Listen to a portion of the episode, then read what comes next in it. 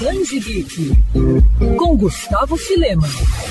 Uma história capaz de trazer paz e calma em meio a todo o caos que nos cerca. Bem, esse é um dos principais trunfos de Tea Sweet Home, obra lançada pela editora JBC. Você com certeza já deve ter ouvido que no Japão existem mangás sobre absolutamente tudo, né? E olha, é verdade. A obra da autora Kanata Konami, por exemplo, é um grande presente para os fãs de gatos. Isso porque a história conta a história de Ti, uma gatinha filhote resgatada pela família Yamada. Totalmente colorido, o mangá aborda as aventuras e aprendizado da gatinha, sobre como, por exemplo, usar a caixa de areia enquanto brinca e faz travessuras que seus novos donos talvez não entendam. O quadrinho é episódico, em cada capítulo forma uma unidade fechada, com tramas autocentradas. Pelas páginas, os leitores vão escutando os pensamentos de Ti, como o que ela deseja e o que ela procura. Tea Sweet Home é um desses mangás feitos para nos acalmar do mundo agitado, do mundo estressante, feito para pararmos um pouco e relaxar. Ideal para leitores de todas as idades. E claro, para quem ama gatos como eu, é uma ótima dica.